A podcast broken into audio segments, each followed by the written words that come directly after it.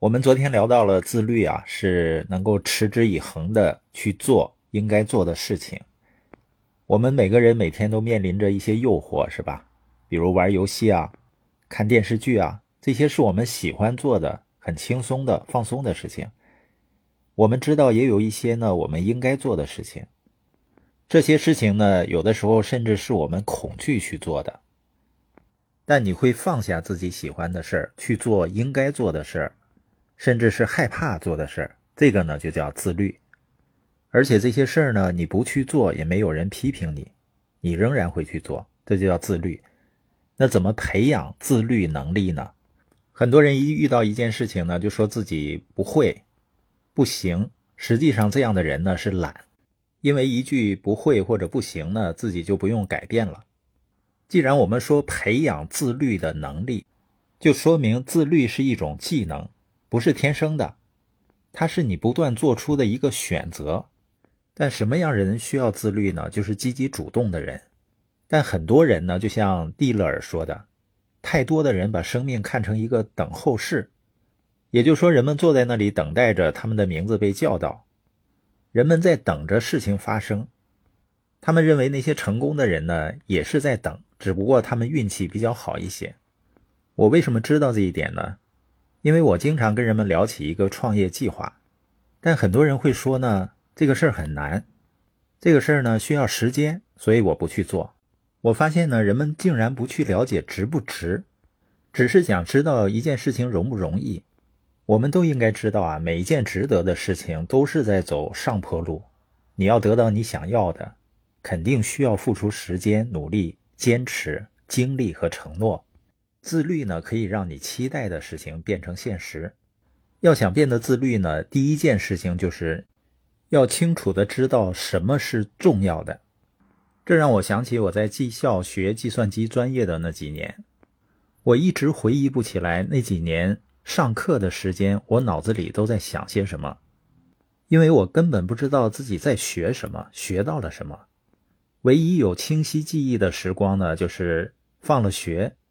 我和几个同学一起玩篮球，然后赢果丹皮，然后呢就是骑着自行车，要经过一个漫长的大下坡，然后骑很久才能骑到家。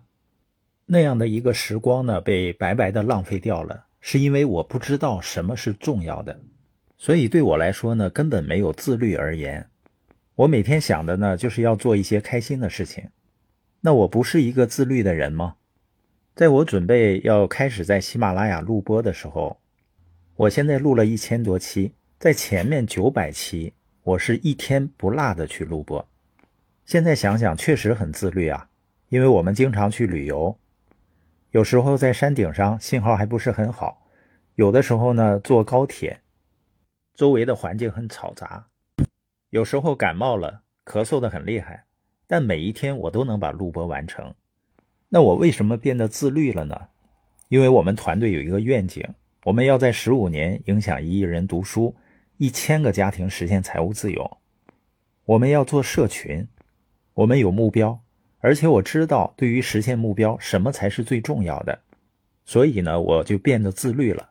关于自律呢，史蒂芬·科维他做了一个有意思的观察，他是这样写的：很多人只是简单的总结说他们不够自律。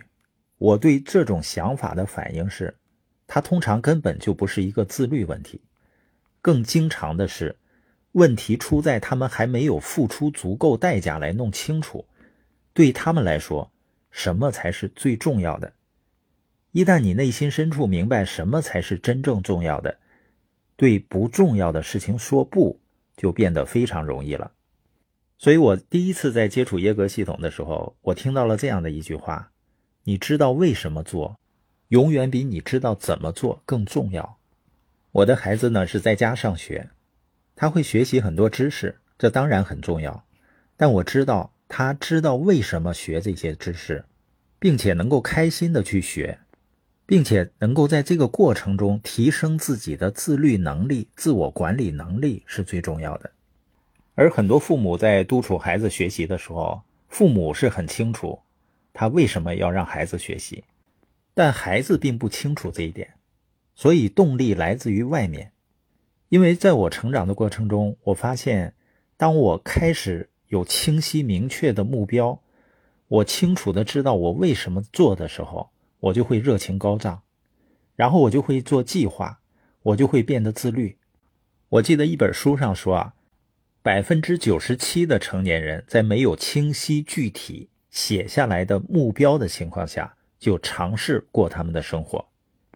他把这比作就是你没有路线图的情况下就出发穿越一个未知的国家，所以在出发前要想清楚要去哪里，肯定是最重要的。那我们面对接下来的五年、十年，我们究竟要给家人带来什么样的生活？你会发现呢，我们就开始变得自律起来了。那你知道什么对你重要吗？如果你没有好好思考并把它写出来，很有可能你的不自律。都是这个原因。提升你自律的唯一途径，就是知道什么是重要的。